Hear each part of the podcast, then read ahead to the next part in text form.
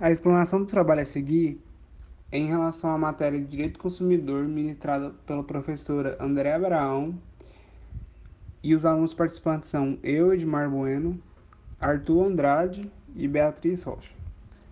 A questão escolhida a ser trabalhada é a número 1, na qual fala o seguinte: Antônio comprou um veículo no final de 2019, modelo 2010.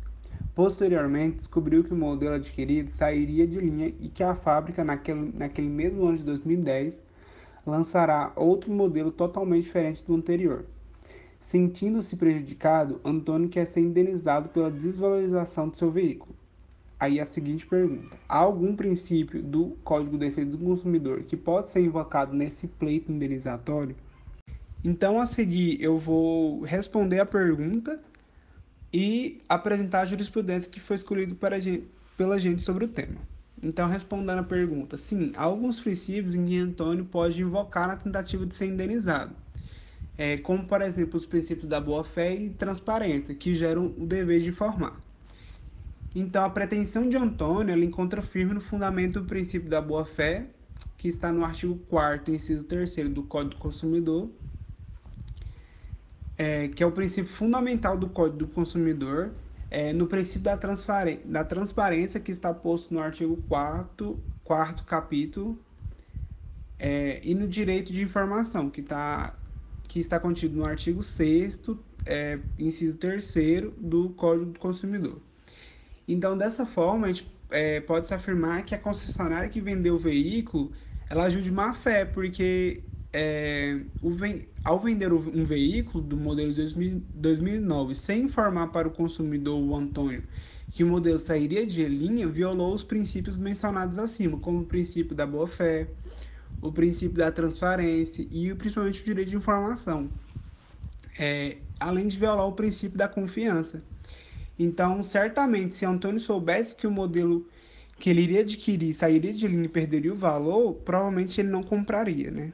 No entanto, é, infelizmente, essa não é a posição que os, que os tribunais geralmente é, adquirem no processo. A gente analisou diversas jurisprudências semelhantes ao caso e a maioria não entendem que o indivíduo na posição de Antônio tem direito à informação. E é o caso da jurisprudência escolhida pelo grupo que trata-se de um recurso contra uma sentença que entendeu haver direito na oferta relativa à venda de um, de um de veículo novo, que foi sucedida pelo lançamento, é, dois dias depois da compra, por um modelo mais novo, condenando a, a recorrente, no caso a concessionária, a indenizar o recorrido, no caso o Alex Rodrigues Seixas, pela desvalorização do veículo na quantia, na quantia de R$ 6.193. Então é isso que se trata é, o nosso recurso escolhido. É a concessionária Brasal Brasília Serviços Automotores S.A. ela vai entrar com recurso contra uma sentença proferida anteriormente que entendeu haver um defeito na venda de um veículo vendido a Alex Rodrigues Seixas, é, que foi sucedido pelo lançamento de um modelo mais novo, é, novo poucos dias depois, desvalorizando o veículo de Alex. Então vai haver o o voto de três relatores que meus colegas posteriormente vão vão discorrer o voto deles para vocês.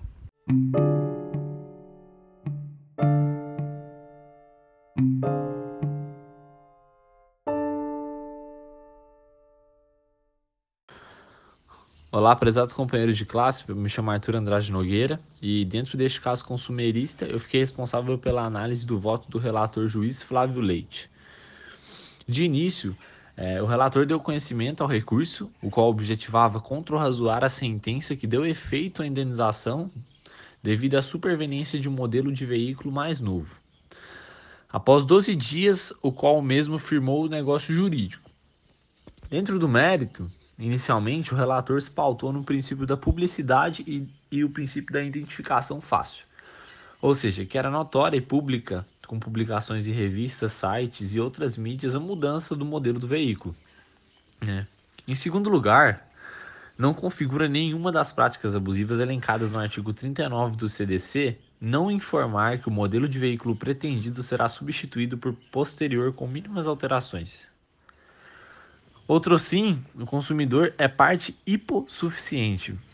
isto é, vulnerável. No entanto, não significa que o mesmo é parte incapaz, sendo, portanto, desnecessário a representação ou assistência na prática de seus atos jurídicos. Pelo contrário, sendo muito bem instruído, haja vista que, no caso, a parte é advogada e ainda bancário. É óbvio, além disso, que todo veículo está sujeito à desvalorização, pois é fato inerente ao mercado, sendo estabelecido comumente é, uma variável entre 10% a 20% de desvalorização. Alega também que não há como comparar o preço de tabela de dois veículos em situações distintas, conforme foi realizado no cálculo da sentença. E sim, deve ser realizado no mesmo estado, seja ele zero quilômetro ou do ano. No caso em tela, dos elementos trazidos na própria inicial, consta que tal diferença seria entre o valor pago, o equivalente a R$ 31.751,60, contra o valor do modelo novo, na loja, né? Que totalizava R$ 33.751,60. A diferença se pautava em um valor de R$ mil reais, né? E o valor fixado na sentença, feito com base na comparação dos bens, foi feito em situação diversa, conforme alegado acima, subvertendo-se assim completamente o conceito de indenização previsto no artigo 940 do Código Civil. Isso sem considerar que o modelo novo pode trazer avanços tecnológicos que justifiquem a majoração desse preço, ao passo que o seu custo de produção ainda não foi amortizado, justificando a sua alta.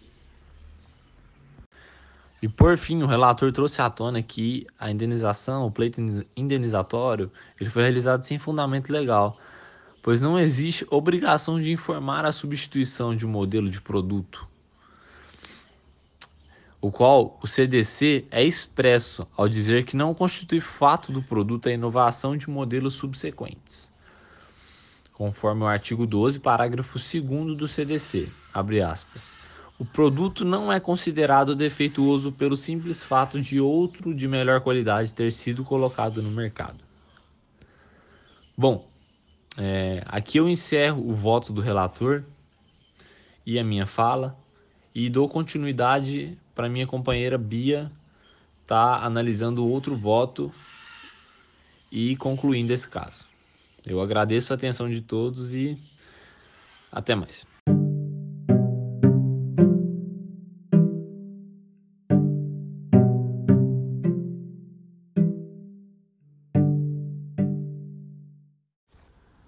Continuando a explanação dos votos proferidos, a juíza Marília de Ávila e Silva apresentou posicionamentos divergentes do relator. Ela votou pelo não provimento ao recurso, porque ela entendeu que o dever de informação clara e precisa não foi cumprido. Segundo ela, o consumidor leigo não tem obrigação de assinar revistas especializadas ou de frequentar sites especializados para se informar se haverá ou não alteração do modelo do automóvel comprado. Além de pontuar que a alteração do modelo gera depreciação no momento da revenda, portanto, é dever do fornecedor informar que haverá alteração, mesmo que ela seja mínima. Posto isso, ela ressaltou que o consumidor é vulnerável e subverter essa ordem é subverter todo o sistema de proteção do Código de Defesa do Consumidor. E mesmo que não se julgue pelo ponto de vista de, da proteção consumerista, o próprio código prevê de forma clara que se vicia a manifestação de vontade diante da omissão dolosa, e a omissão dolosa torna o negócio nulo.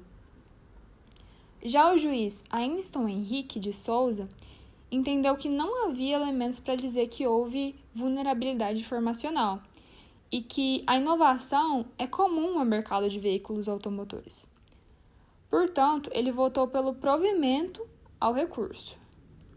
E por fim, é, com diferença de dois votos a um, o recurso foi provido pela maioria dos juízes.